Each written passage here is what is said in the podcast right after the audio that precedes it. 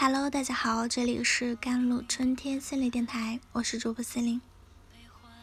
今天跟大家分享的文章叫做《父母用更高的智慧传授孩子，将负面感受转化为更高级的心智》。华产物。在现实生活中，经常听人说某人有奶便是娘，听起来就是一句。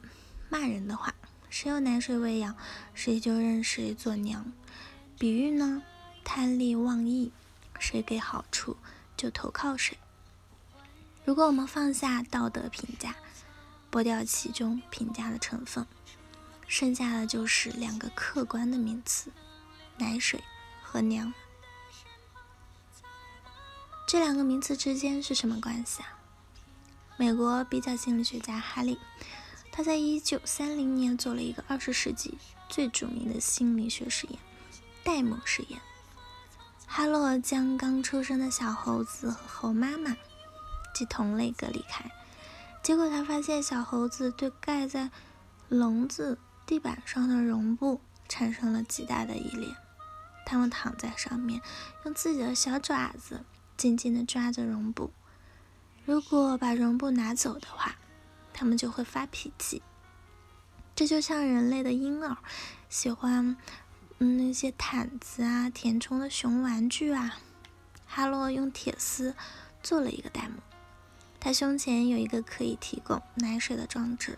然后哈洛又用绒布做了一个戴姆，他写道：“一个是柔软温暖的母亲，一个是有着无限耐心，可以二十四小时提供奶水的母亲。”一开始，哈罗把一群猴宝宝和两个戴姆关在笼子里。很快，令人惊讶的事情发生了。在几天之内，猴宝宝把对猴妈妈的依恋转向了用绒布做成的那个戴姆。由于绒布戴姆不能提供奶水，所以猴宝宝只有在饥饿的时候才到铁丝戴姆那里喝几口奶水，然后又跑回来紧紧地抱住了绒布戴姆。看完这个实验，脑海里冒出一个问题啊：让孩子吃饱喝足，只满足他的生理需要，就能够让他与父母建立起至真的亲情吗？就能健康成长了吗？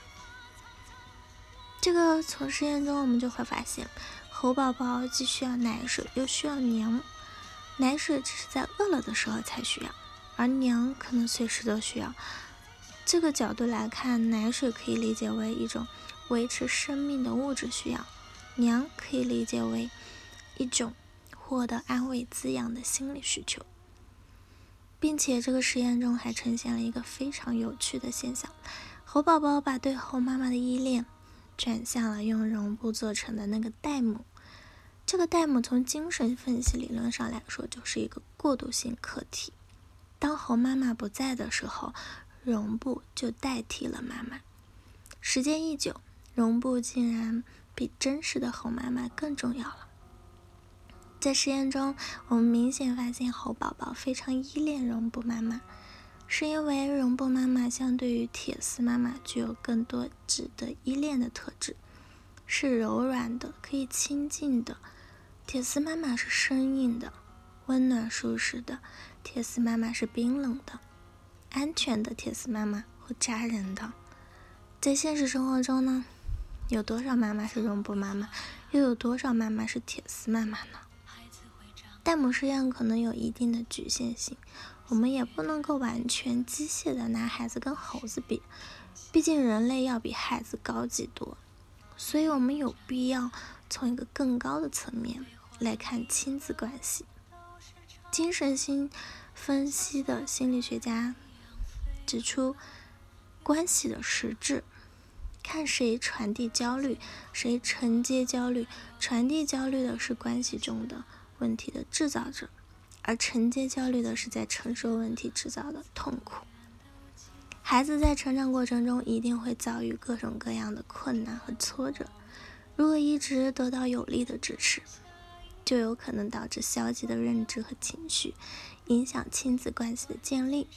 正常的好的亲子关系应该是孩子传递焦虑，父母承接化解焦虑。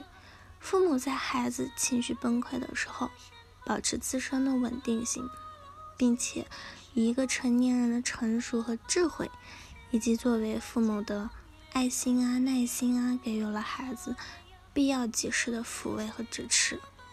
父母不管有多么不容易，我们都不能把这一些焦虑塞给孩子，进行所谓的感恩教育。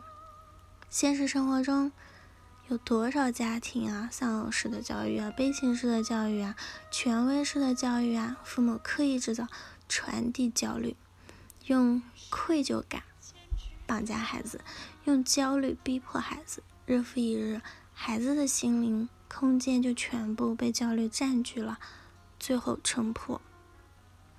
智慧的父母呢，既要给孩子提供奶水，还要给孩子安全感、理解、支持、爱和力量，帮助孩子直面内心的恐惧和焦虑，并且用更高的智慧化解艰难的处境，将负面感受转化为更高级的心智化产物。好了，以上就是今天的节目内容了。咨询请加我的手机微信号。幺三八二二七幺八九九五，我是 Celine，我们下一期节目再见。